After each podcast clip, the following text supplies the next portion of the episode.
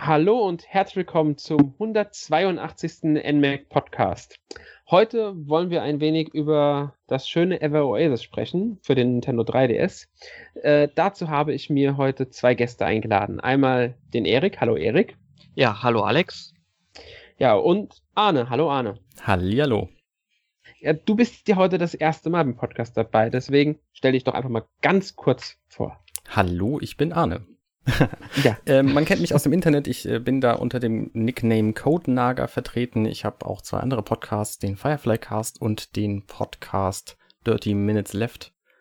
Ähm, letzterer kommt wöchentlich und der erste ähm, nicht mehr so oft. Und ähm, bin halt vor allem auf Twitter unterwegs. Genau, du bist ja seit, äh, ich glaube, wann war es? Bis März, nee, Mai. März, März, April. März, was so. März schon?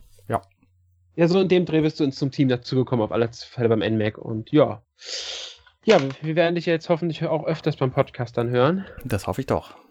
Ja, ähm, ja, wie gesagt, heute sprechen wir ein wenig über Ever Oasis. Wir haben es alle drei äh, gespielt. Ich habe es ja auch getestet. Also der Test ist jetzt auch eine Weile schon online.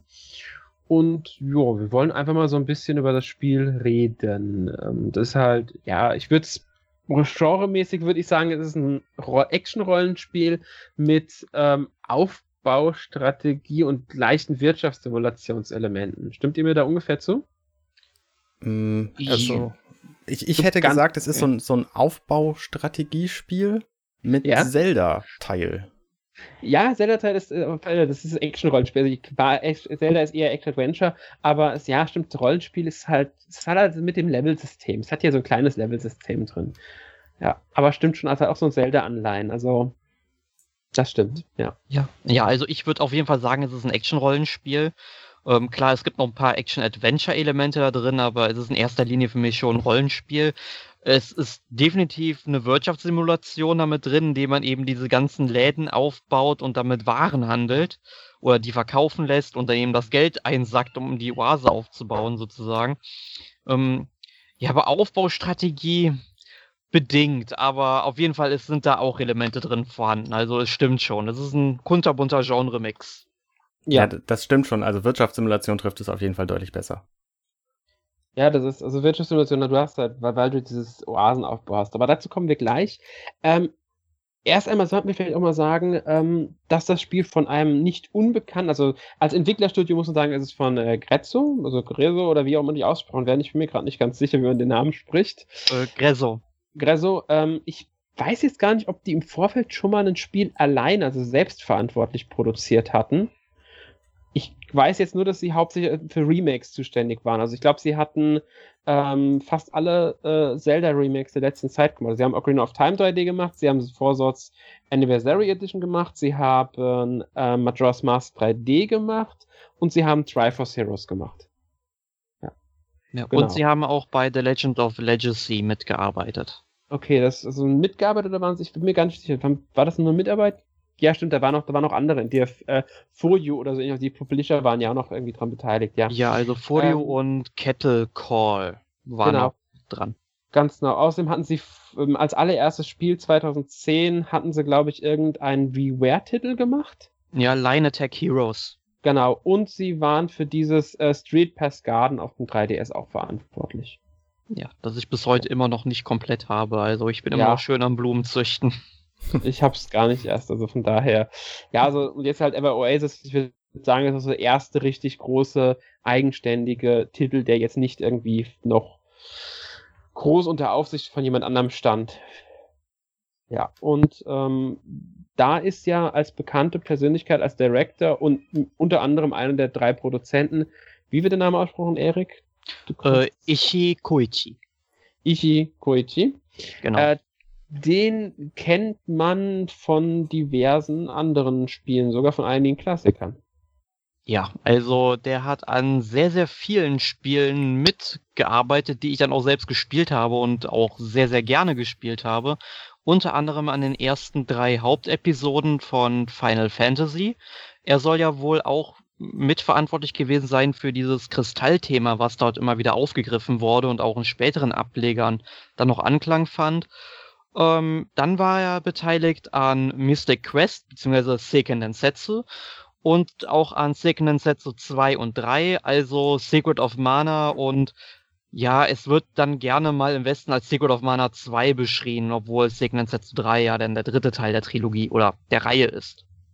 Ja, er war aber halt auch noch an späteren Mana-Spielen, also an äh, Legend of Mana, Sword of Mana, Children of Mana, Dawn of Mana, Heroes of Mana. Äh, ich glaube, es war dann sein letztes, aber die hat er alle ja. noch mitgemacht. Also er war dann auch überall mitverantwortlich. Genau, danach kam ja kein Mana-Spiel mehr. Es ist ja, ihm einfach kein Titel mehr eingefallen. Wahrscheinlich. nee, ich weiß nicht, ob es in Japan nicht irgend noch einen Mobile-Ableger gab. Ich meine, da gab es irgendeinen Mobile-Ableger, aber ich bin mir jetzt nicht 100% sicher. Also, sind äh, ja keine richtigen Spiele. Ja, kann man sehen, wie man will. Das ist jetzt. Wir wollen jetzt mal nicht die Mobile-Spiele zu schlecht reden. Ja. Ähm, okay, äh, ja. Also auf jeden Fall ist er da so der Hauptverantwortliche für diese, für, für Ever Oasis. Ja. Ich denke, da hat er auch ganz gute Arbeit. Gut, man muss sagen, es gab dann noch andere Autoren natürlich, die Programmierer waren andere. Ähm, das sollte man natürlich da festhalten. Er hat als Director halt über dieses äh, Projekt so gewacht. Genau. Ja. Aber auf jeden Fall hat er das sehr, sehr gut gemacht, denn das Spiel ist, das würde ich gerade mal vorwegnehmen, wirklich sehr, sehr schön. Ja. Das stimmt. Ja, geschichtlich ähm, kann man ja mal kurz zusammenfassen. Möchtest du das kurz machen, Arne?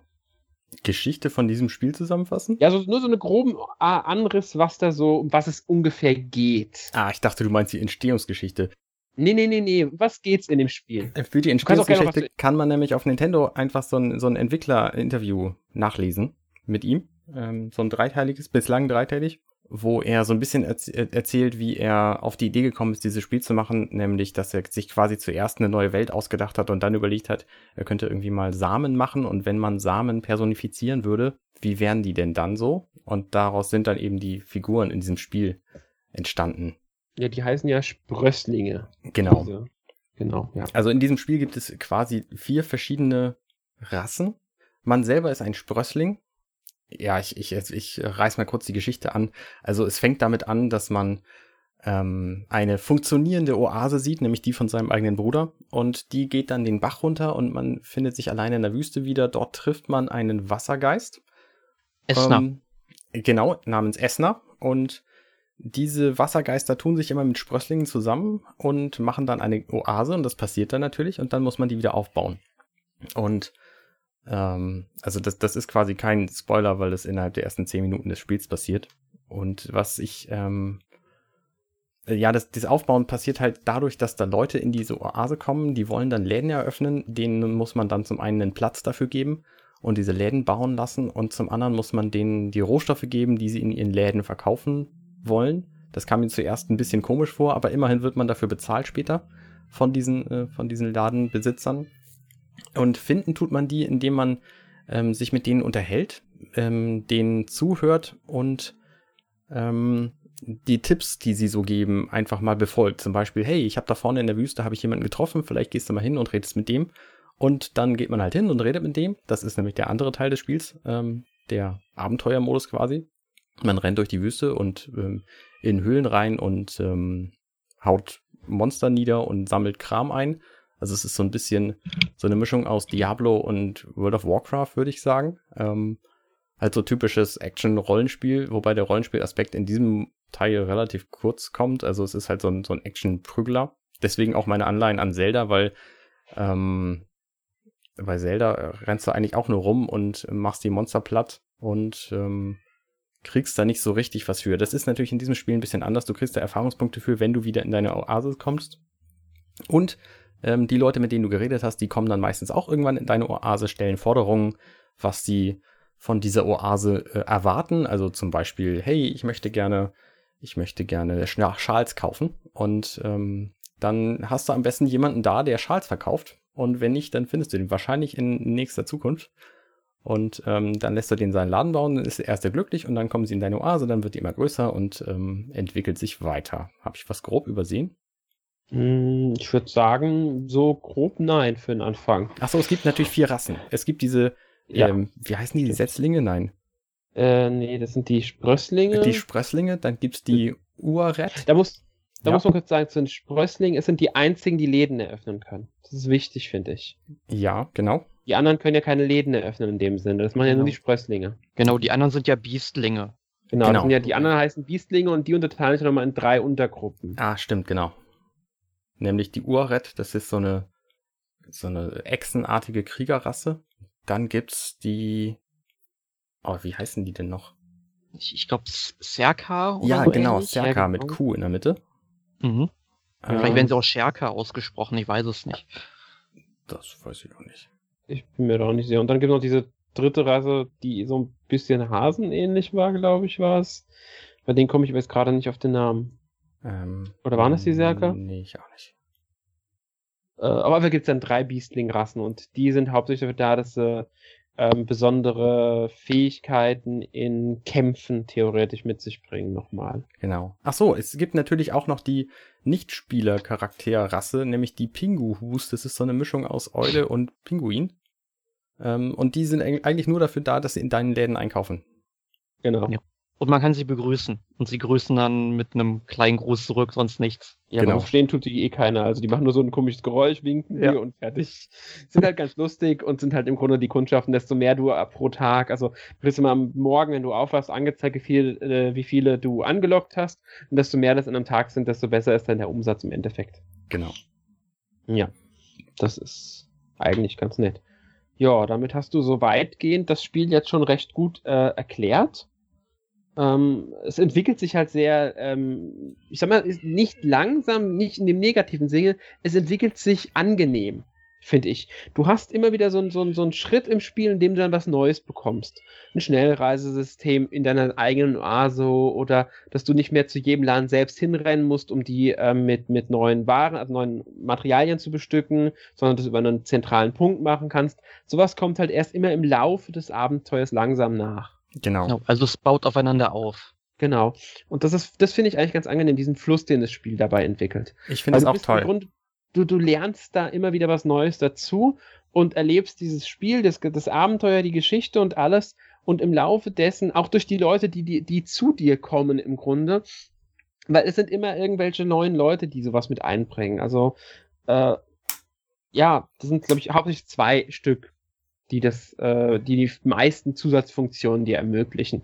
Manche kriegst du natürlich auch durch Levelaufstiege deiner Oase, zum Beispiel, dass du mehr Sachen bauen kannst oder dass dein Garten wächst, weil du kannst ja auch in einem Garten deine eigenen Sachen anpflanzen. Ja. Ich finde das ganz ja, angenehm während des Spielens. Also ich habe halt während des Spielens mehrere Male gedacht, ach Mensch, das habe ich jetzt schon so oft gemacht, das wäre schön, wenn es da irgendein Bequemlichkeitsfeature gäbe. Und zack, in der nächsten halben Stunde ist es halt erschienen. Also sowas wie mhm. Schnellreisesystem außerhalb der Oase oder plötzlich ähm, gibt halt, also ich wusste natürlich, dass es irgendwann die Möglichkeit gibt, nicht nur alleine rauszurennen, sondern auch mit Gruppen. Und es gibt halt die Möglichkeit, ähm, wenn man mit einem Ach so, das haben wir auch noch gar nicht erwähnt. Haha, diese Figuren, die man so in seiner Oase hat, die kann man allesamt mitnehmen auf äh, Expeditionen. Und wenn man die mhm. mitnimmt, dann kann man deren Fähigkeiten nutzen. Und das ist zum Beispiel sowas wie äh, Kristallsteine kaputt kloppen oder ähm, große Steine kaputt hauen oder Löcher buddeln ähm, oder und dann gibt, irgendwie sowas. Es gibt ja auch so, es gibt ja Charaktere, die können sich dann einkugeln und können dann durch so Tunnel so im ja Metroid-Stil dann ähm, flutschen. Ja, allerdings nicht frei, sondern nur an bestimmten Stellen ist das dann sind solche Fähigkeiten möglich. Die haben halt alle verschiedene Fähigkeiten und das finde ich eigentlich eine sehr coole Idee, ähm, weil du brauchst theoretisch deine ähm, Bewohner mit ihren Fähigkeiten, um an bestimmten Stellen was zu schaffen. Etwas nervig kann es werden im weiteren Spielverlauf, wenn du auf einmal mehr, mehr als, äh, weil du kannst ja nur, wenn ich mich richtig erinnere, zwei andere Charaktere mitnehmen. Mhm. Mhm. Und wenn du dann keinen, also du kriegst ja durch Levelaufstiege, können die ja auch mehr als eine Fähigkeit haben. Wenn ja. du dann niemanden nicht genug hast, um äh, das abzudecken, habe ich schon gehabt, dass ich wirklich regelmäßig zwischen Oase und Dungeon hin und her wechseln musste, was zum Glück geht, äh, um immer wieder mal einen Charakter auszutauschen, weil ich eine bestimmte Fähigkeit brauchte. Ja, wollte ich gerade sagen, dieses Feature, dass man, also es gibt quasi so ein, bei Diablo hat es Home Portal geheißen, äh, hier heißt es, glaube ich, Aqua Portal. Ähm, genau. So ein Feature, dass du quasi äh, so einen Ankerpunkt setzt in, an dem Ort, wo du gerade bist, dann in die Oase springst und dann zu diesem Anker zurück kannst. Und während du in der Oase bist, kannst du halt deine, dein Gefolge austauschen. Das heißt, wenn du gesehen hast, ah, da sind irgendwie so Stellen, wo jemand graben kann, dann packst du eben die Person ein, die graben kann und dann gehst du wieder in den Dungeon und dann gräbst du da halt und stellst dann fest, also nimmst du dann halt eine Weile mit und stellst dann fest, ah nee, ich, jetzt brauche ich doch jemand anders und kannst dann aber auch wieder tauschen. Das musst du dann zwar machen, aber ich finde es sehr viel angenehmer, als wenn man den ganzen Weg hätte, hätte jeweils wieder zurücklatschen müssen, um da die andere Person einzupacken. Ja, da stimme ich dazu, das, das macht es ein bisschen einfacher. Trotzdem finde ich es halt, äh, im Spielfluss fand ich es manchmal störend, wenn ich dann in einem der großen Dungeons, es gibt ja immer so ähm, große Dungeons nach einem bestimmten, also am Ende eines Gebietes, also die Spielwelt ist ja nicht komplett offen, die ist mehr so in größere Gebiete eingeteilt mhm. und am Ende eines jeden Gebiets hast du einen großen Dungeon, ähm, das, was dann auch zur Story dazu gehört. Du musst es halt wegen, also man muss dazu sagen, mit der Story jetzt ausgelassen, dass die Wüste ist gefährlich, da herrscht das Chaos, die Tiere dort sind vom Chaos besetzt und die Oasen sind sozusagen der sichere Zufluchtsort, Zufluchtsort, an den die Leute halt kommen, weil dort kein Chaos ist. Und im Laufe der Geschichte muss man halt immer wieder mal äh, das Chaos etwas stärker bekämpfen und das muss man halt in diesen großen Dungeons machen. Und ähm, wenn ich in so einem großen Dungeon bin, dann fand ich es dann doch ein bisschen störend, dass der Spielfluss gestört wurde dadurch, dass ich teilweise wirklich in einem Raum zwei, dreimal hin und her reisen musste, einfach weil ich diese Fähigkeit brauchte, diese anderen. Und das fand ich dann wirklich ein bisschen zu extrem. Also wenn ich dann wirklich in einem Dungeon drei Fähigkeiten brauche, okay, aber wenn es dann vier oder fünf werden, wird es mir zu viel. Ja, hat mich jetzt bislang nicht so gestört. Ähm, ich finde es halt nett, dass sie, dass sie nicht wie das in typischen Zelda-Spielen der Fall ist, dass sie quasi eine Fähigkeit in diesem Dungeon verteilen und dann nutzt du halt nur noch die für diesen Dungeon. Also wenn du jetzt irgendwie nur noch den, den Sprössling dabei hast, der sich zu einer Kugel machen kann, dann gibt's halt nur noch die Fähigkeit in diesem Dungeon. Ähm, also da finde ich schon gut, dass sie ein bisschen Abwechslung bieten, was das angeht, dass du auch ein bisschen nachdenken musst, was du denn jetzt eigentlich brauchst. Ich meine, gut, nachdenken stimmt natürlich nicht wirklich, weil du immer einen Hinweis kriegst, was du denn da brauchst, aber ähm, also ich finde es das gut, dass sie diese Fähigkeiten nutzen. Ja, das ist, sage ich, auch gar nichts gegen. Ich finde es auch gut. Ähm, wie gesagt, wenn es optional ist, habe ich da nichts gegen, aber ich finde halt mehr als drei zwingend für den Dungeon erforderliche Sachen sollte es einfach nicht geben. Mit optionalen Sachen habe ich wieder kein Problem. Also wenn jetzt zum Beispiel das Graben ist ja in erster Linie optional oder das Abtragen mhm. von Erz, also das, das ähm, Schürfen. Das ja. sind Sachen, die kannst du auch links liegen lassen im Normalfall. Ja, das stimmt. Ähm, dafür kann man halt dann zur Not wiederkommen, weil man kann ja alle, alle Gebiete eigentlich nochmal neu betreten und einfach neu erkunden und man schaltet ja auch Schnellreisepunkte frei, mhm. durch die man schneller wohin kommt. Das finde ich vollkommen in Ordnung. Aber wenn ich halt im Storyfluss oder im, im Dungeon-Fluss bin und dann andauernd wieder raus muss, um jemand neuen ins Team zu nehmen und sei es nur, weil die Fähigkeit, die ich brauche, bisher nur ein ganz neuer Charakter hat, der einfach im Level noch nicht hoch genug ist, sodass ich mit dem in dem Dungeon nichts anfangen kann weil mhm. der einfach zu schwach für den Dungeon ist. Dann finde ich das wieder ein bisschen, äh, ja, da hätten sie sich was anderes ausdenken müssen. Weil die meisten Charaktere, wenn du die frisch bekommst, haben halt ein relativ niedriges Level erstmal. Ja, ja, und die genau. hoch zu leveln ist dann wieder anstrengend. Das ist, geht dann wieder in, also dann wieder teilweise in Level grinden aus und das ist dann auch wieder blöd. Aber wenn wir jetzt mal davon absehen, äh, möchte ich jetzt gerne mal erwähnen, dass ich es eigentlich ziemlich gut finde, wie dann eben dieser Wirtschaftssimulationsanteil mit dem Action-Rollenspielanteil harmoniert. Weil über der Oase ist ja auch ein Regenbogen zu sehen und der strahlt ähm, heller, je besser wir unsere Läden dann eben mit äh, Waren beliefert haben. Also wenn die äh, ganzen Sprösslinge einen vollen Warenbestand haben, sieht ihr natürlich wesentlich glücklicher, als wenn sie nichts verkaufen könnten. Mhm. Und ähm, wenn wir dann außerhalb der Oase unterwegs sind, ähm, dann steigert das eben unsere ja, Lebensanzeige, sag ich mal, schon enorm, weil ganz im Ernst, weil die Charaktere, die haben so wenig Lebenspunkte, die werden je nach ähm, Ortschaft, wo man jetzt außerhalb der Oase unterwegs ist, mit ein bis zwei Schlägen pulverisiert, ne? Ja. wenn die dann getroffen werden. Und wenn man eben dann schön immer auch die Waren abgeliefert hat, den, die Gefallen für die getan hat, dann äh, sind die eben halt glücklicher und das spiegelt sich darin wieder, dass wir wesentlich mehr Lebenspunkte zur Verfügung haben und können dann eben auch ja länger dort aushalten, möchte ich mal sagen. Ja, also das ist, stimmt dir zu. Also es, es ist wirklich essentiell, dass man seine ähm, Bewohner glücklich hält. Ich muss aber auch sagen, es ist nicht relativ, es ist relativ einfach. Wenn man regelmäßig die Waren auffrischt, ähm, ich habe bisher noch nicht einmal gehabt, dass die unter der zweiten Stufe sind beim Glücklichsein. Das Schöne an, also das Schöne an diesem Warenauffrischen ist ja auch, wenn man seine Waren, also die Waren der Läden jeweils auf den Maximalwert auffrischt, dann kriegt man immer so ein paar Güter dazu geschenkt.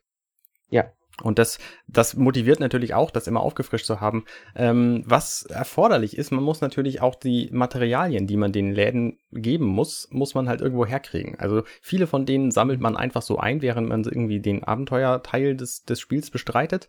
Aber manchmal gestaltet es sich schwierig oder man hat irgendwas nicht gefunden. Und dann kann man nachgucken, wo es das Zeug gibt und dann muss man halt irgendwie möglicherweise nochmal in den Dungeon reingehen, um da das, das Zeug zu grinden, um den Laden dann mhm. wieder zu füllen. Ähm, was natürlich dann wieder mehr, mehr Lebenspunkte gibt. Also ich finde, es fühlt sich nicht so an, als, als sei es irgendwie nutzlos, also so, so grindig mäßig. Nee, nee, nutzt auf keinen Fall. Das stimmt. Aber was auch eine schöne Sache ist, da gibt es dann wieder diese eine Komfortfunktion, die später mhm. kommt im Spiel, dass wenn ab einem bestimmten Punkt im Spiel kannst du die Biestlinge die du bei dir in, als Bewohner der Oase hast, immer drei Stück zusammen auf Erkundungsmissionen schicken, dass die dann selbstständig unterwegs sind und für dich in dem Gebiet, das, in das du die schickst, äh, entweder vorwiegend Monstergegenstände, ähm, also Monstermaterialien, also die von, durch Kämpfe gewinnen, oder Materialien, die sie durch Sammeln gewinnen holen. Das heißt, du kannst dann im Grunde auch automatisiert Materialien sammeln lassen. Was natürlich auch, auch, ja, was natürlich auch ähm, von Nutzen ist, weil diese Biestlinge ja, wie gesagt, äh, keine Läden bauen können. Das heißt, genau. wenn du nicht, äh, also wenn du mehr als zwei in deinem, in deiner Oase hast, und das passiert ziemlich früh, ähm, dann stehen die halt sonst nur rum. Also. Ja, außer du nimmst halt die ganze Zeit mit, aber das ist ja auch nicht Sinn der Sache. Und ähm, was auch ist, du hast ja noch deinen Garten, da züchtest du Pflanzen, ähm, die du dann im Grunde auch nicht außerhalb suchen musst. Einige Sachen bekommst du sogar vorwiegend so. Ja, klar. Die Samen muss man halt bei Händlern kaufen. Und da gibt es dann später auch die Funktion, dass die Sprösslinge, die keinen Laden haben, dort arbeiten können, äh, um selbst anzupflanzen. Dann gibst du den ein Feld und da pflanzen die dann an und da kriegst du dann eventuell sogar Bonus. Du kriegst dann mehr Gegenstände, du kriegst Sachen, die du anders überhaupt nicht bekommst. Sie schenken dir auch mal was dadurch. Das bringt dir nochmal einen Zusatz. Du musst dann selbst überlegen, willst du lieber selbst anpflanzen und alle Sprösslinge je nach Möglichkeit ähm, den Laden haben lassen oder verzichtest du auch mal auf einen Laden, obwohl du ihn theoretisch bauen könntest und lässt ihn dafür den Garten bewirtschaften, weil du dann vielleicht was bekommst, was du sonst nicht bekommen würdest. Ich habe noch nicht herausgefunden, ob man irgendwo sehen kann, was man kriegen würde, wenn man jetzt den, äh. diesen Sprössling da arbeiten lässt. Nee, oder? Also ich habe ich hab doch jetzt nicht gesehen, nein, ich, das musst du halt rausfinden, indem okay. du es versuchst. Soweit ich es zumindest da beurteilen kann. Ich weiß nicht, ob das vielleicht auch nur übersehen habt, das will ich jetzt nicht beschwören. Ja. Ja. Was ich ganz nett finde, ist auch, dass es ähm, in jeder größeren äh, Metropole, wollte ich gerade sagen, es sind es nicht, es sind so Lager. Äh, in der Oase ab und zu und in den Lagern ähm, gibt es so Händler. Und da kann man halt auch das, was man gesammelt hat, gegen irgendwas anderes, was man nötiger hat, ähm, eintauschen. Oder auch Dinge genau. kaufen, die man gar nicht hatte. Ja, das finde ich auch sehr schön. Also das gerade das Eintauschen finde ich sehr sinnvoll, weil manchmal hast du wirklich von einem Material ewig viel und brauchst es einfach nicht. Und von einem anderen Material findest du einfach nichts, weil es einfach schwerer zu finden ist oder aus welchem Grund auch immer. Und dann kannst du es einfach eintauschen und dann kriegst du es. Es gibt sogar Materialien, die du vorwiegend erstmal nur so bekommst und erst relativ spät auf anderem Weg noch. Ja, also ich habe so, äh, vorhin noch ein bisschen gespielt und da hatte ich zum Beispiel das Problem, dass ich einfach ähm, zu wenig von den Heilfrüchten hatte und die konnte ich mir dann beim Händler einfach mal eintauschen, weil er wollte, glaube ich, dreimal Fruchtfleisch dafür haben für eine Heilfrucht und dann konnte ich mir dann eben halt äh, in dem Baumhaus, wo man ja lebt, äh, da ja eben Medizin herstellen, um Wunden heilen zu können. Mhm. Da sprichst du noch einen wichtigen Aspekt an, und zwar das Craften. Es gibt ja, es gibt auch ein Crafting-System, in dem du selbst Gegenstände herstellst. Du hast Materialien, das kann sogar deine aktuelle Waffe sein, und aus denen kannst du dann, wenn du das entsprechende Rezept hast, das bekommt man unter anderem durch Levelaufstiege des, der Oase, ähm, kannst du dann wieder Sachen herstellen. Neue Waffen, Medizin, ich weiß gar nicht, was noch alles geht. Kleidung. Schutzgegenstände ja, Schutz gegen Kleidung geht. Das ist die einfache Kleidung, bringt dir ja gar nichts, außer dass das Aussehen anders ist. Mhm. Ähm, ja, kannst du in diesem, in der, also in dem Baumhaus, in dem, beim Herstellungsbaum kannst du auch noch Sachen herstellen. Das musst du auch noch bedenken, weil da brauchst du manchmal auch Materialien, die du sonst vielleicht eher einem, in der Mission benutzt oder die du einem, äh, als Material halt zum, jemandem Händler gibst, also zum Verkauf oder so. Das macht ja auch so einen Teil dieses Rollenspielteils des Spiels aus. Also ja, es fängt ja, das, der, der Rollenspielteil fängt ja schon beim Beginn des Spiels an. Du suchst dir aus, ob du Frau oder Männchen spielen willst. Mhm. Ähm, und kannst dann irgendwie Hautfarbe und Augenfarbe oder so verändern. Und fängst ja. dann aber an und das Spiel äh, unterscheidet sich nicht, egal was du bist. Ähm, genau. Und du hast halt später dann die Möglichkeit, Kram zu bauen, Und der Teil hingegen, der gestaltet sich wieder relativ simpel, weil es gibt für alles Empfehlungen. Das heißt, wenn du irgendwie eine, eine Truhe voll Kram hast, dann drückst du einfach den Knopf, empfiehl mir das, was am besten wäre. Und dann legt er einfach das beste Equipment an. Ja, das und, gibt's, äh, das stimmt. Also da ist der, der Rollenspielteil relativ simpel gehalten, muss ich mal sagen, im Vergleich zu, zu tatsächlich echten Rollenspielen, wo du dann halt schwierig entscheiden musst, nehme ich jetzt lieber die Lanze oder das Schwert oder was und wogegen kämpfen die besser. Also den Teil gibt's übrigens auch. Also es gibt manche Waffen, die gegen manche Gegner deutlich besser agieren als andere. Ähm, das muss man möglicherweise dann auch bedenken, ähm, aber gegebenenfalls nimmt man auch einfach den richtigen Companion mit, um, um Gegner zu besiegen. Ähm, ja, also der, der Rollenspielteil ist relativ gering, finde ich. Ja, da sollte man vielleicht noch sagen, dass man seine Gruppenmitglieder auch steuern kann. Also man kann jederzeit zwischen den Gruppenmitgliedern hin und her wechseln. Das ist dann auch noch so ein Aspekt, der da mit reinspielt. Ähm, weil man halt ja auch die Fähigkeiten von denen einsetzen muss. Also nicht so, dass man denen die Befehle gibt, sondern man muss im Grunde zu dem Charakter wechseln und als dieser Charakter dann agieren. Was natürlich auch wieder sinnvoll ist in dem Sinne. Allerdings kann man da jetzt auch wieder sagen, du sagst, dass die Rollenspielaspekte sind simpel, stimmt. Die KI des Geg der, der Begleiter und der, KI, äh, der Gegner ist allerdings auch simpel und das Kampfsystem an sich ist auch eher einfach gestrickt. Trotz dieses Aspekts, dass halt einige Waffen besser sind gegen andere, fällt da dann doch alles recht äh, einfach aus, sage ich mal. Also mir ist es nicht, noch nicht passiert, dass einer meiner, meiner Kumpanen gestorben wurde, ähm, während ich ihn nicht gesteuert habe. Also von daher ist die KI nicht so blöde, was aber vielleicht auch so ein bisschen, so ein bisschen daran liegt, dass sie, ähm, dass sie auch schummelt. Also in dem Moment zum Beispiel, wo man ähm, so eine Bombe zündet. Es gibt so Blätter, die kann man mit seiner Windmagie, ach, das haben wir auch, auch gar nicht erwähnt, ähm, der, der, der Oasenbesitzer, den man spielt, der hat eine Windmagie und er ist der Einzige, der diese Windmagie machen kann. Damit muss er irgendwie ähm, Sandhügel wegpusten und ähm, kann auch manche Gegner lähmen oder auseinandernehmen, wenn die aus Sand sind und so.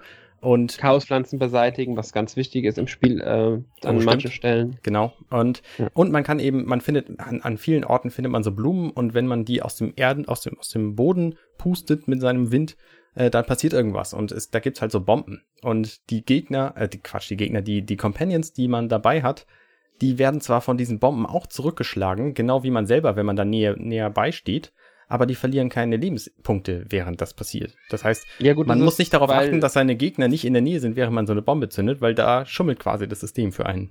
Ja gut, das ist aber in vielen Spielen so, weil du kannst denen halt nicht sagen, jetzt geht davon weg, die laufen ja einfach irgendwo um dich herum in deiner Nähe und das kannst du nicht verhindern, sonst würden die andauernd getroffen werden. Also das finde ich ist eher eine Spielerleichterung, also ist eine sinnvolle Sache, weil sonst müssten die wirklich so äh, ausweichen, dass es halt, das machen es halt einfach nicht. Sie sind allgemein, man muss wirklich sagen, allgemein agiert das Spiel natürlich so, dass es dir zugutekommt dabei, was aber auch daran liegt, dass die KI nun mal eben einfach reagiert. Mhm. Sie attackieren die Gegner einfach und zwar halt so, wie das Spiel es vorsieht und fertig.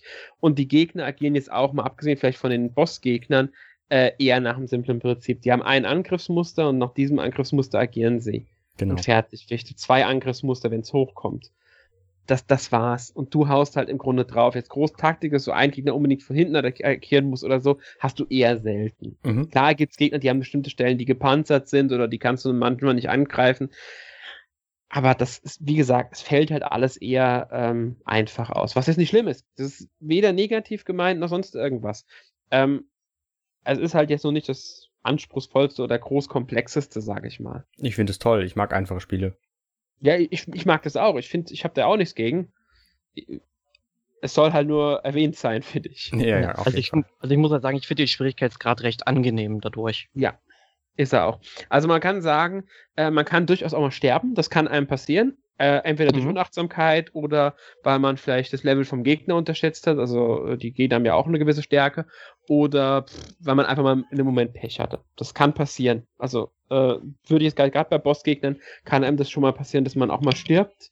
Ähm, und ja, das, das ist halt dann einfach so. Im Normalfall ist es nicht sonderlich schlimm, weil ich glaube, relativ früh im Spiel erhält man die Fähigkeit, dass man einmal automatisch wiederbelebt wird und ab einem bestimmten Oasenlevel wird man sogar zweimal, glaube ich, automatisch außerhalb der äh, Oase wiederbelebt am Ort und Stelle, wenn alle äh, gefallen sind, muss man dazu sagen. Ja, ja, ansonsten ist es ja auch möglich, dass dann eben die Verbündeten zu einem laufen und man läuft dann halt selbst äh, in der Haut eines Verbündeten dann zum ja, äh, Leichnam des äh, Helden. Ich würde jetzt sagen, zum K.O. geschlagenen.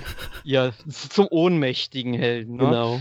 Der dann, ähm, da muss man halt die ganze Zeit A gedrückt halten oder so und dann wird er dann auch wiederbelebt. Aber da muss man halt aufpassen, dass man derzeit eben nicht angegriffen wird. Ja, wobei ich, man auch sagen muss dazu, wenn man das mit A macht, also A drücken ist es dann schnell hintereinander, dann äh, äh, wird, geht es nur schneller. Wenn man das nicht macht, erfüllt sich die Energieanzeige des Gefallenen bzw. des äh, ohnmächtigen Charakters trotzdem wieder auf und ab einem bestimmten Punkt steht die Person auch von alleine wieder auf. Es dauert halt nur ein ganzes Stück länger, als wenn man halt aktiv eingreift. Ja. Ähm, nur wenn alle drei fallen, gilt es dann halt als gestorben in dem Sinne, aber dann kann man halt, je nachdem, wie weit man schon ist, ein bis zweimal wiederbelebt werden und das einmal wiederbeleben kommt wirklich früh im Spiel. Also, also eigentlich. Ja. Ich, ich muss sagen, ich bin echt schon relativ häufig gestorben in diesem Spiel. Es gibt ein Speichersystem, das heißt, man, man rennt zu bestimmten Punkten hin und speichert dann. Und dann, mhm. dann spielt man halt weiter und wenn man stirbt, dann wird man dahin zurückgesetzt. Und das ist am Anfang genau. alles noch nicht so ganz klar. Man wird irgendwie in die Wüste geschickt, alleine und hat noch nicht diesen Health Boost, den man kurze Zeit später kriegt und auch noch kein Wiederbeleben. Mhm. Und da bin ich halt rumgegangen und habe mir das alles angeguckt und bin halt echt locker immer nach 20 Minuten gestorben, weil irgendein Gegner kam, der mir zu hart war. Und das, das hat mich ein bisschen frustriert anfangs. Ähm, ich hätte einfach ja, ein bisschen warten sollen, muss ich sagen. Ja, dazu sollten wir gerade noch erwähnen, es gibt ja einen Tag- und Nachtwechsel und in der Nacht sind weitaus stärkere Gegner in der Wüste unterwegs. Mhm. Und äh, ja, die sind also wirklich vor allem am Anfang dann schon eine Hausnummer und auch jetzt, ich habe ungefähr, ich glaube, zehn Stunden gespielt und habe dann teilweise auch noch Probleme damit, aber einfach nur, weil jetzt einfach, äh, weil die Gegner bei mir letztens in der Überzahl waren, da kamen fünf von diesen ähm, ja, Sandschlangen an. Ich weiß gerade nicht, wie der richtige Name von diesen Monstern ist. Also ursprünglich war es mal eine, aber die ist dann immer weggeflitzt zu einer anderen und dann kam immer mehr dazu. Und dann habe ich erstmal meinen ganzen Medizinvorrat aufgebraucht und irgendwann gesagt, nee, ich muss hier weg. Und dann war ich aber froh, dass man dann auch wohl in den Kämpfen das Aquaportal verwenden kann, um zur Oase zurückzukehren. Ah. Ja. Das damit geht in den Kämpfen.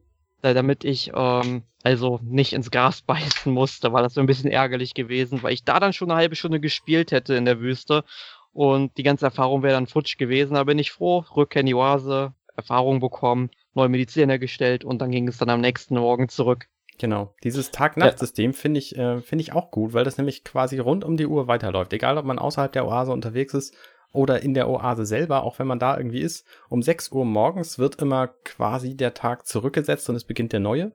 Mit dem Tagesbeginn ähm, ist, ist dann quasi für den Garten die nächste Stufe und ähm, neue Leute kommen in die Oase und all solche Dinge. Und ähm, wie gesagt, in der Wüste gibt's dann halt nachts stärkere Gegner, die werden dann, die, die verschwinden dann auch. Die verschwinden auch mitten aus dem Kampf, wenn der neue Tag beginnt. Was ich auch sehr eigenartig finde.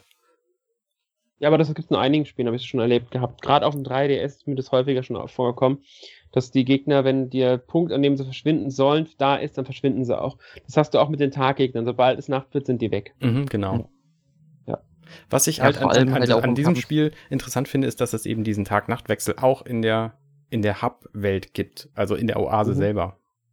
Ja.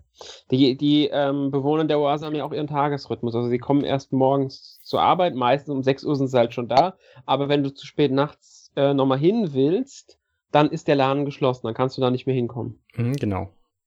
Ja. Sollen wir über die Musik reden und das Ambiente? Genau, ja, die hat dir ja besonders gut gefallen, Arne, ne? Äh, genau, also genau, also in deinem Test, Sebastian, hast du ja gesagt, dass der, dass Alex. du die Musik äh, nicht so doll fandest. Ich muss dir da äh, vehement widersprechen. Ich finde ja, sie fantastisch. Also ich fand die Musik einfach zu, zu, zu gewöhnlich, sage ich mal. Äh, ich fand die, wie soll ich sagen, ähm, ja, nicht schlecht so gesehen, aber halt, ich habe schon auf dem 3DS Vergleichbares so oft gehört, einfach okay. mittlerweile. In, gerade innerhalb dieses Genres auf dem 3DS hast du Vergleichbares einfach schon öfters gehabt. Und das macht es so schwierig herauszustechen. Das ist mein Punkt dabei. Okay. Also ich finde die Musik ganz toll. Ähm, ungeachtet dessen, dass ich möglicherweise noch nicht viel Vergleichbares gehört habe. Ich spiele selten irgendwelche Vollrollenspiele auf dem 3DS. Ähm, ich finde es halt toll, dass der 3DS Instrumente relativ originalgetreu wiedergeben kann und dadurch auch so, so Sachen wie, wie Cembalos und äh, helle, dunkle Streicher, Trompeten und so, das kommt halt alles in diesen, in diesen Klängen vor. Die Musik ist sehr orientalisch angehaucht und Ähm, dir ganz besonders angetan hat's mir die Nachtmusik in der Oase, weil die so, ein so ein Hangdrum ähm, Instrument hat. Kennt ihr das? Das ist so eine, so eine Blechtrommel mit so, so Kuhlen drin, die klingt sehr, sehr einzigartig. Okay. Also mhm. da, das Hauptmusikinstrument, was man in der Nacht in der Oase selber hört. Ähm, das ist so eine Hangdrum und äh, so, so eine Blechtrommel halt. Und äh, ich, ich, ich finde es ganz fantastisch. Also äh, da muss ich, da, da muss ich dir widersprechen. Ist in Ordnung. Darfst du gerne. Aber ich meine, gut, du sagst ja selbst, du hast noch nie so, nicht so viel in der, in der Richtung gespielt auf dem 3DS. Ich habe halt in der Richtung gerade besonders viel auf dem 3DS gespielt und vielleicht ist deshalb auch mein Eindruck da ein klein wenig anders. Mhm, bestimmt.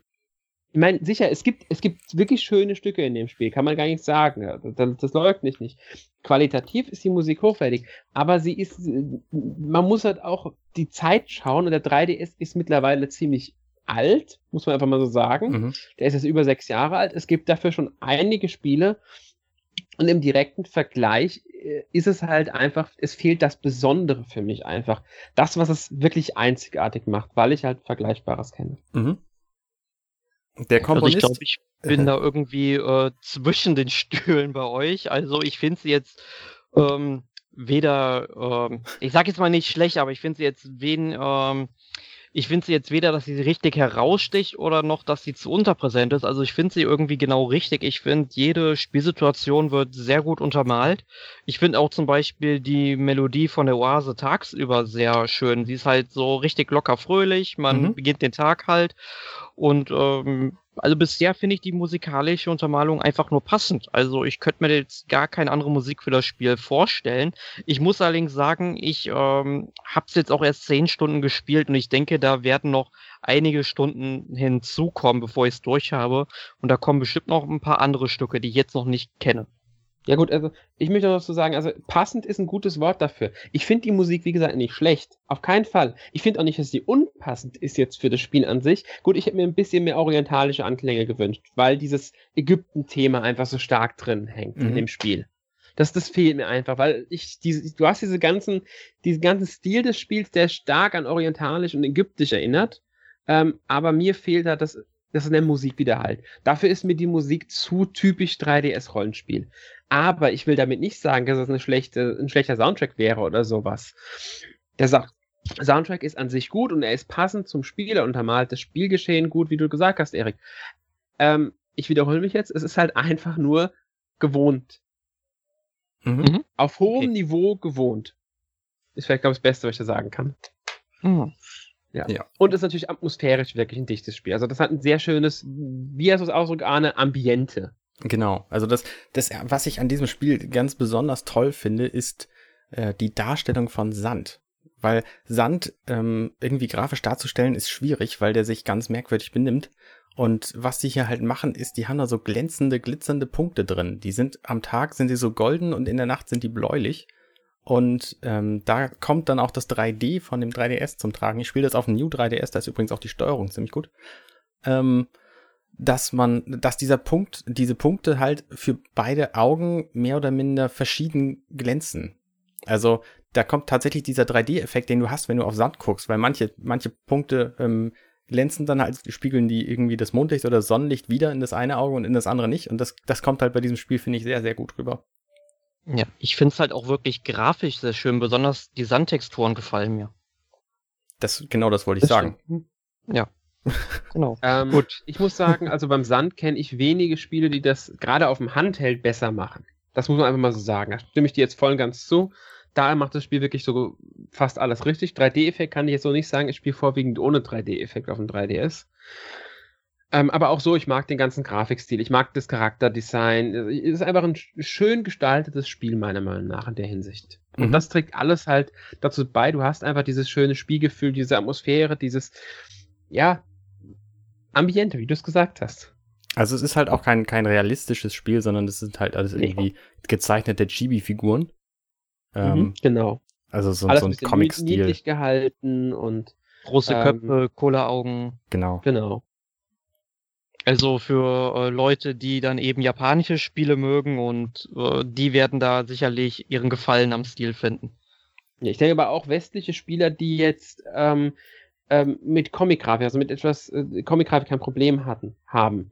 Ich denke, die werden auch kein Problem damit haben. Es ist jetzt nicht äh, so, die, es hat natürlich seine japanischen Anleihen, keine Frage. Aber ich würde es jetzt nicht als rein typisch japanisch einordnen in allen Punkten. Ja, allein deswegen schon, weil es keine rundenbasierten Kämpfe gibt.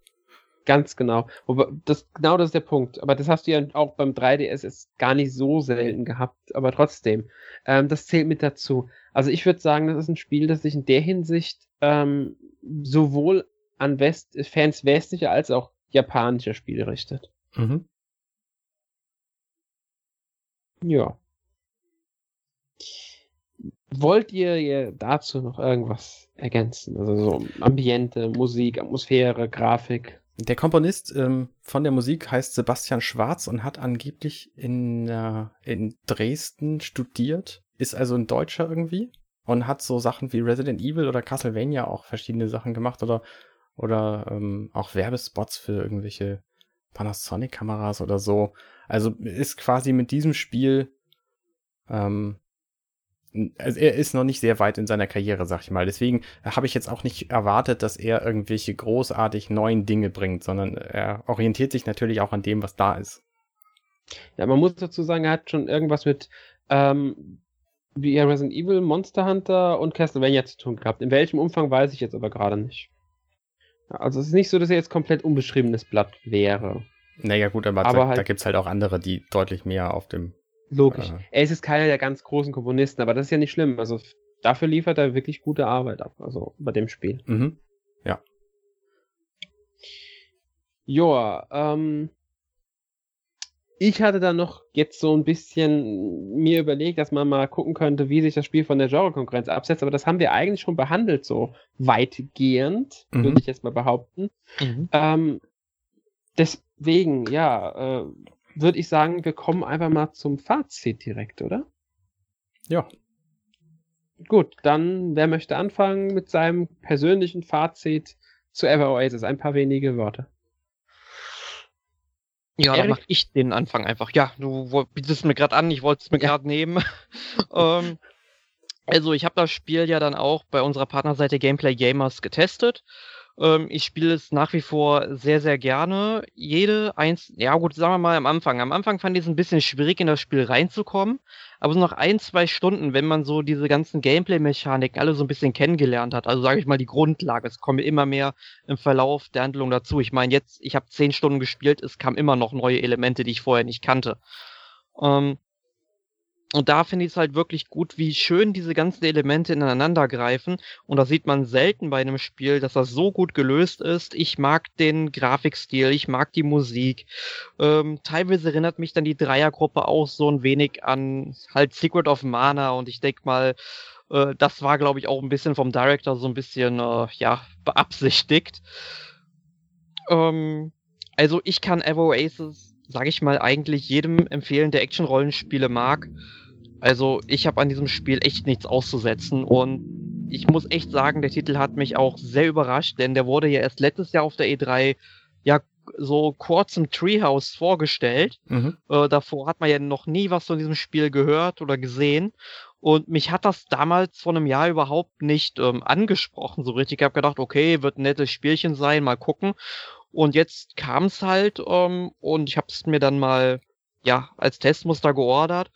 Und ich muss sagen, ich bin wirklich überrascht und möchte jedem Einzelnen da draußen sagen, guckt euch dieses Spiel einfach mal an. Ich finde es nämlich wirklich sehr, sehr gut. Arne, mach mal weiter. Ja, ich war auch, also als ich die, die Präsentation auf der E3 letztes Jahr gesehen habe, ähm, da habe ich auch gedacht, das, was, was soll denn das werden? Wie kann man denn diese Genres mischen? Und jetzt haben wir ja gesehen, es ist der letzte Dreck geworden und es kann keiner. Nein, ähm, ich finde es tatsächlich auch sehr gutes Spiel. Also es macht wirklich Spaß, es hält einen ständig bei der Stange, weil ständig neue Elemente dazukommen, ähm, weil man eben ständig neue, neue Gegenden sieht, weil man, ähm, weil es einfach einen riesen Spaß macht mit diesen ganzen Figuren äh, mit den ganzen Nebenfiguren zu interagieren, weil die alle irgendwie bestimmte Ansinnen haben. Die sind nicht sehr, sehr, sehr tiefgreifend, aber ähm, man hat das Gefühl, dass man denen wirklich helfen kann. Und das ist, das ist auch so, so ein bisschen der, der Ansatz von dem, von dem Entwickler geworden, ähm, Ishi Koichi, ähm, Koichi, äh, ich äh, krieg's nicht hin, ähm, dass man quasi ähm, sich überlegt, wie kann man den anderen helfen und das hilft einem dann selber auch. Und das finde ich bei diesem Spiel hier sehr gut umgesetzt. Und natürlich das, was du gesagt hast, Erik, auch. Also die Elemente greifen alle hervorragend ineinander. Das ganze Spiel ist sehr niedlich gehalten. Ähm, es ist vielleicht für manche Leute ein bisschen zu einfach, wobei man da auch einfach in schwere Gebiete rennen kann und dann äh, erlebt man auch was Anstrengendes. Ähm, ich finde es von vorne bis hinten gelungen. Ja, das sind jetzt zwei sehr positive Fazits. Meins fällt äh, nicht negativ aus. Ich mag das Spiel auch sehr gerne. Ich habe es wirklich gerne gespielt bisher. Ähm, hatte viel Spaß mit. Äh, ich stimme euch zu, die Elemente greifen gut ineinander. Es hat einen sehr hohen Charme, gerade durch den Grafikstil. Ähm, ja, für mich, es ist ein bisschen zu einfach an manchen Stellen, das stimmt. Ähm, ich finde das Kampfsystem und das Rollenspielsystem für meine persönlichen Ansprüche ein bisschen zu simpel. Außerdem, ähm, ja, es gibt Alternativen auf dem 3DS. Gut, da fehlt der ganze Wirtschaftsteil. Das ist das, was es diesen, der ganze Wirtschaftssimulationsteil und dieses Aufbauen der Oase, das ist das Alleinstellungsmerkmal von Ever Oasis und das macht den Reiz an dem Spiel dann auch wieder so aus. Ähm, das macht es eigenständig und dadurch setzt es sich auch von der ganzen Genre-Konkurrenz, die es dann gibt, also dem Action-Rollenspielbereich auf dem 3DS, so ein bisschen ab. Und deswegen kann ich mal, Spiel wenn ich mal kurz einhaken dürfte, ähm, an ja. welche Titel denkst du denn jetzt gerade genau?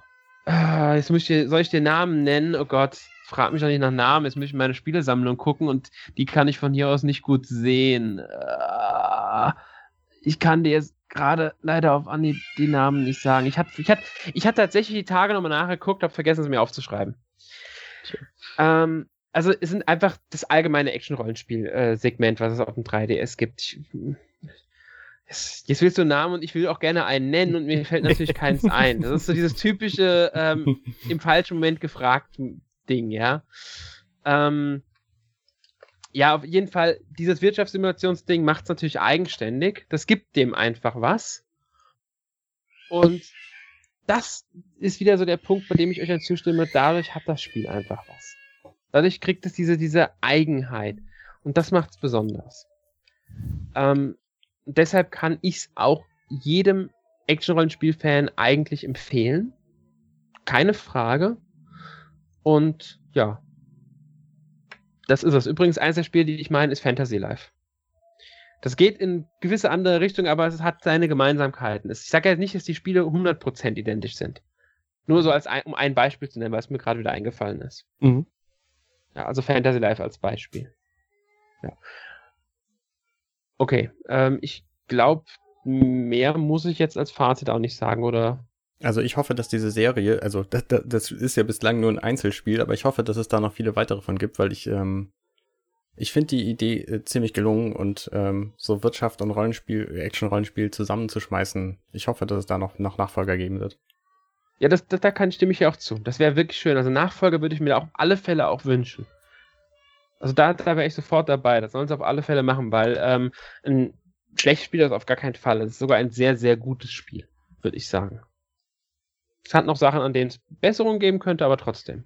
Nachfolger auf alle Fälle her damit. Mhm. Ja. Äh, gut, ich würde sagen, damit sind wir mit Ever Oasis durch. Jetzt kommen wir zum obligatorischen Abschlussthema. Was habt ihr letzte Woche gespielt? Ich richte die Frage einfach mal direkt an dich, Arne.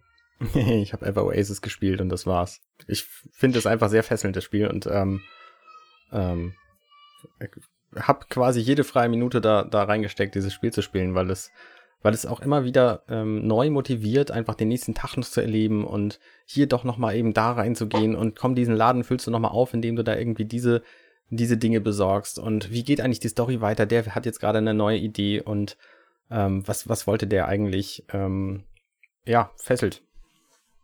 Ja, das ist doch, ja, kurz und knapp, aber ja. Wie sieht's bei dir aus, Erik?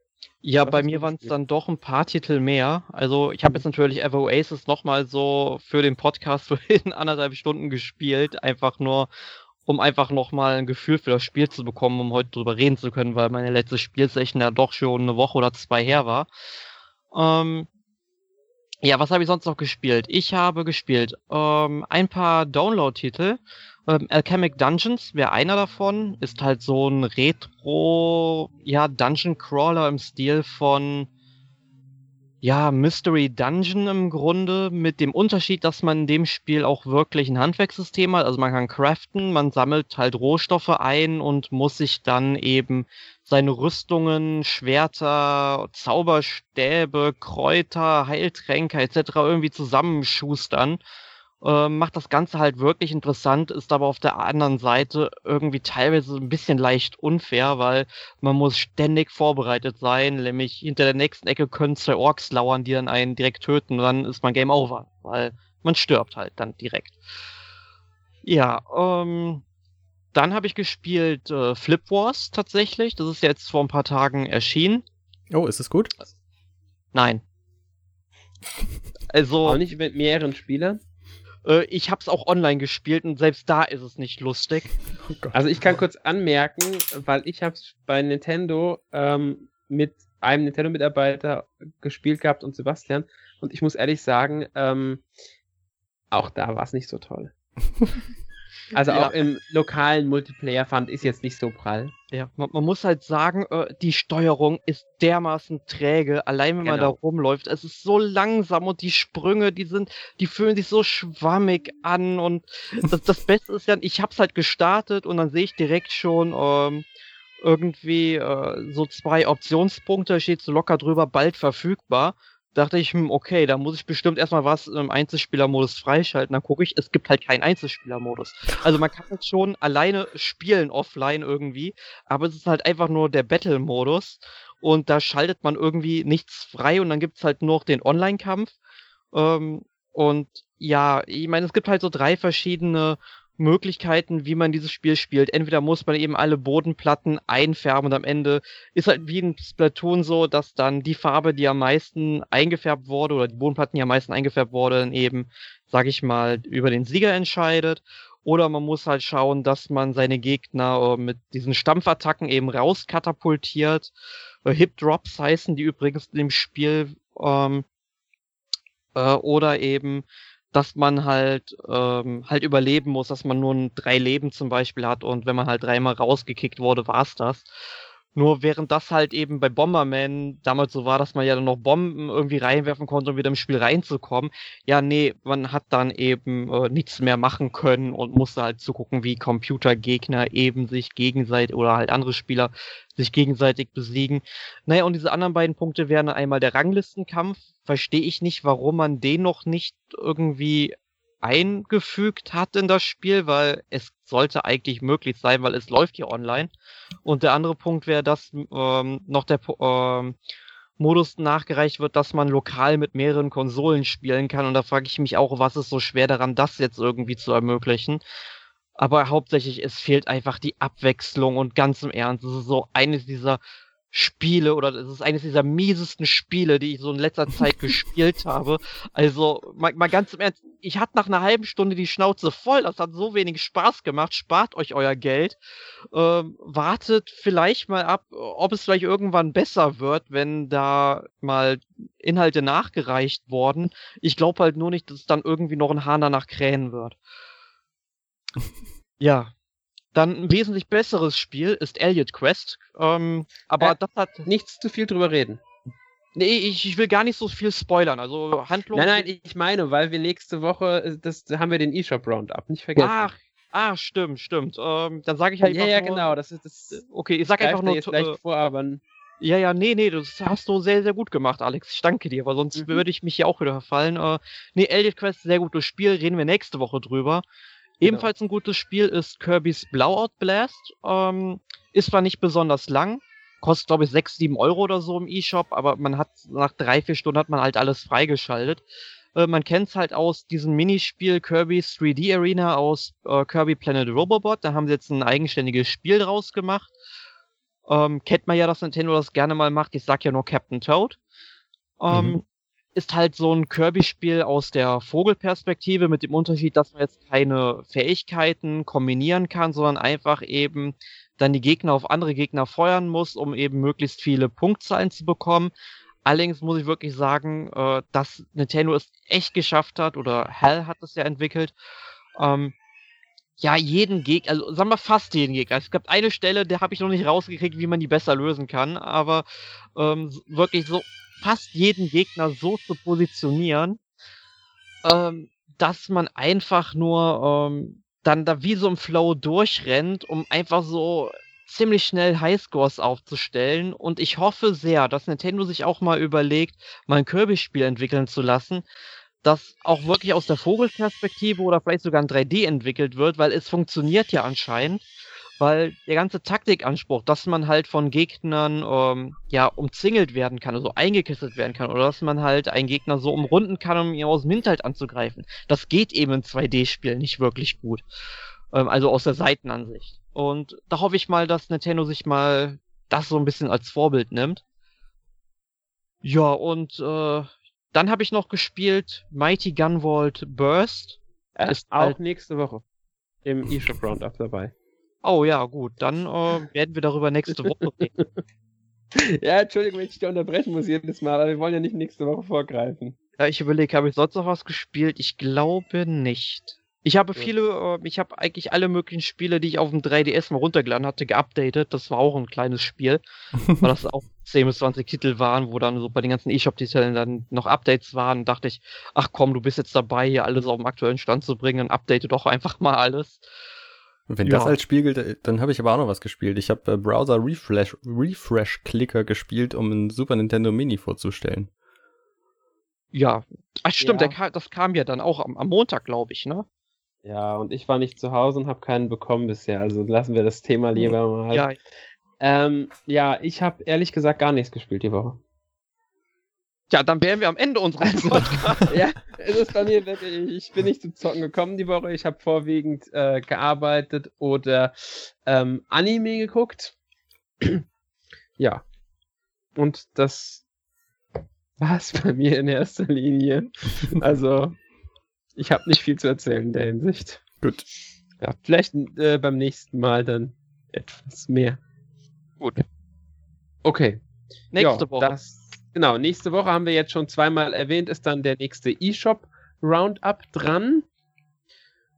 Ähm, ja, das äh, ist dann, ich glaube, der zehnte, den wir haben dazu. Äh, du bist dabei, Erik, ich glaube, Mario und ich, wenn ich mich nicht ganz täusche. Genau, wir reden also auf jeden Fall über Elliot Quest und ähm, Mighty Gunvolt Burst. Genau, und Kam ah, ja, Kamiko genau. war noch. Genau. Genau, äh, ja. Bis, ja, ich denke, das war's dann für dieses Mal. Bis zum nächsten Mal. Adieu. Jo, tschüss. Tschüss. Ciao.